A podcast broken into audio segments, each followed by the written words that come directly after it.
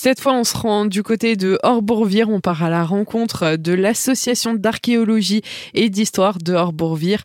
Et d'ailleurs, ils tiennent une conférence avec Claude Oberlin. Ce sera vendredi soir à 20h, juste après l'Assemblée Générale. Et on voit le sujet de cette conférence avec Jacques Foissé. Jacques Foissé, donc vous êtes le président de l'association. Oui, donc rendez-vous euh, rue de Forchevire, quartier Vire, dans la salle Vire à Orbourvire, à l'issue de notre Assemblée Générale qui se tiendra à 19 mais qui est ouverte à tous. Le rendez-vous pour la conférence, c'est à 20h avec Claude Oberlin, qui est un homme passionné et passionnant, qui est le fondateur du musée de la glyptographie de Colmar notamment, qui euh, est un passionné également de la civilisation égyptienne et qui euh, viendra nous parler de l'extraction des obélisques dans la carrière d'Assouan en Égypte. C'est aujourd'hui toujours une énigme quant à la construction des pyramides, l'extraction euh, de ces fameux obélisques. Oui, puisqu'il vient nous présenter sa propre théorie sur l'extraction des obélisques.